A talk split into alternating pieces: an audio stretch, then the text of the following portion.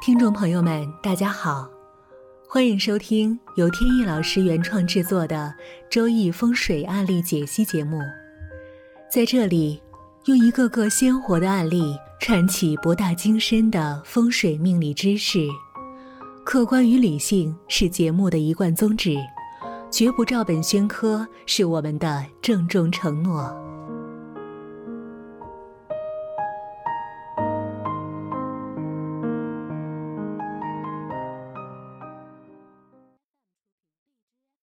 现在呢，大多数家庭都是一个或者两个孩子。随着生活条件的改善，孩子呢又偏少，所以大家呢在照顾孩子方面呢都花比较多的精力。比如在家庭的布置当中呢，呃，就会花比较多的心思，尽量给小孩子们呢准备一个。既舒适又美观，而且能够让他更好的这个生活学习的这么一个环境。我有一个朋友，一位女士，家里呢有一个很可爱的小女儿，整个家庭里边连老人一起对孩子呢都是关怀的无微不至。考虑到女儿呢已经上了小学。他们就想，万一女儿如果想约同学过来在家里边玩的话，那家里边呢有父母有爷爷奶奶，这样的话在客厅里他们不是玩的就不痛快吗？所以呢就会去卧室去玩。那卧室呢如果太小呢，他们就玩不开。那么好，在买了新房子以后呢，就把最大的一个卧室。装修成了儿童房，或者说是公主房，而他们两口呢和老人呢却住另外两间相对小一些的卧室，可谓是煞费苦心啊，用心良苦。但是呢，这个女儿入住以后呢，却是经常的生病，频繁的进出医院。这夫妻俩呢。就是四处去寻医，而且呢还用过一些偏方，但是呢这个女儿呢却一直是身体没有彻底好起来，病情呢就是反反复复。也有的中医大夫就说呢这孩子呀身体弱，有点虚不受补。后来呢有一个机会就认识了我。他就跟我说起了这个女儿啊，身体特别不好，老去医院，并且呢，拿出手机来，呃，让我看手机上面的照片，就是有女儿的照片，还有还有女儿房间的照片。我看完照片就问，是不是女儿的肠胃经常闹毛病？他频繁的点头，并且问我是怎么知道的。我说看了相片，让我联想到的。这个相片上啊，能看到在他儿童床的上面吊着一个像金属风铃一类的呃装饰品。这个饰品呢垂下来，正好垂在了小孩的腹部。而对小孩来说呢。呃，在腹部的疾病呢，大多数还是以肠胃为主，其他方面的毛病呢，应该是很少。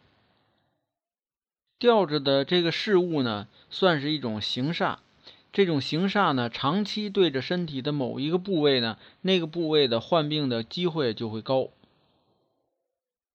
所以呢，就告诫他呢，应该把那个东西呢，呃，拿掉。再有。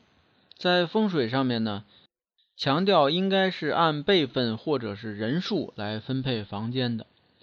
这个小孩子呢，在家里边辈分是最小的，所以按常理呢，应该在家里边的最小的那个房间。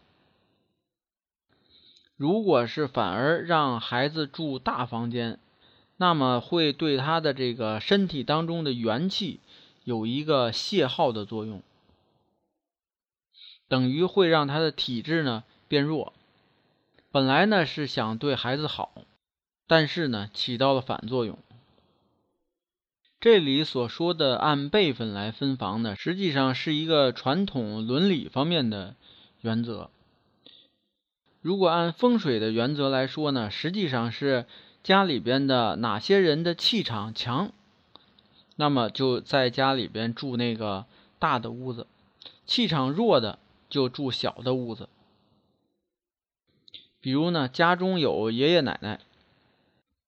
因为爷爷奶奶呢，他的岁数大，所以呢气场相对就比较强，所以他们呢应该住那个最大的房间。虽然呢我并没有去他的家里边勘测风水，但是呢想必如果他按我说的去做呢，应该对女儿的这个身体呢有一个比较好的调理。对于这个儿童房的装修装饰呢，还有几个需要注意的问题。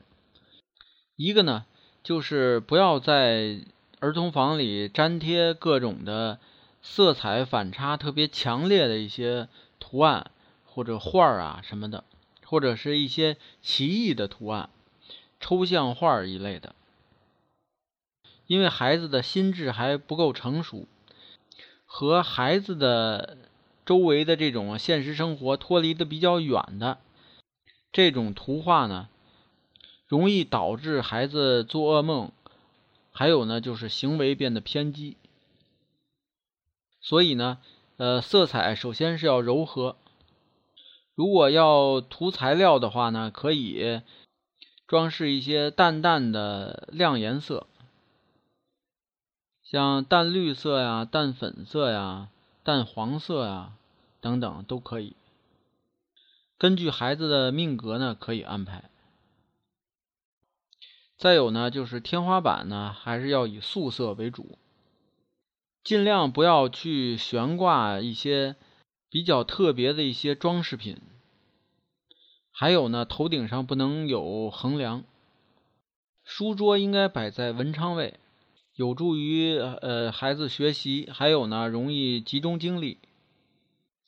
孩子的房间里呢，尽量不用地毯。再有呢，床不能被门冲，尽量少摆设电视或者计算机等等这些电器，能够减少电磁辐射。还要注意呢，有适当的阳光。能够注意到这些呢，就能够保持一个良好的气场，这样呢，有益于孩子的身心发展。那么好，今天的案例分享呢就讲到这里。有兴趣的朋友呢，还可以关注微信公众号“北京易经风水起名”的简拼，也就是首字母，在上面呢有很多风水和命理方面的文章跟大家分享。好，谢谢大家，朋友们再见。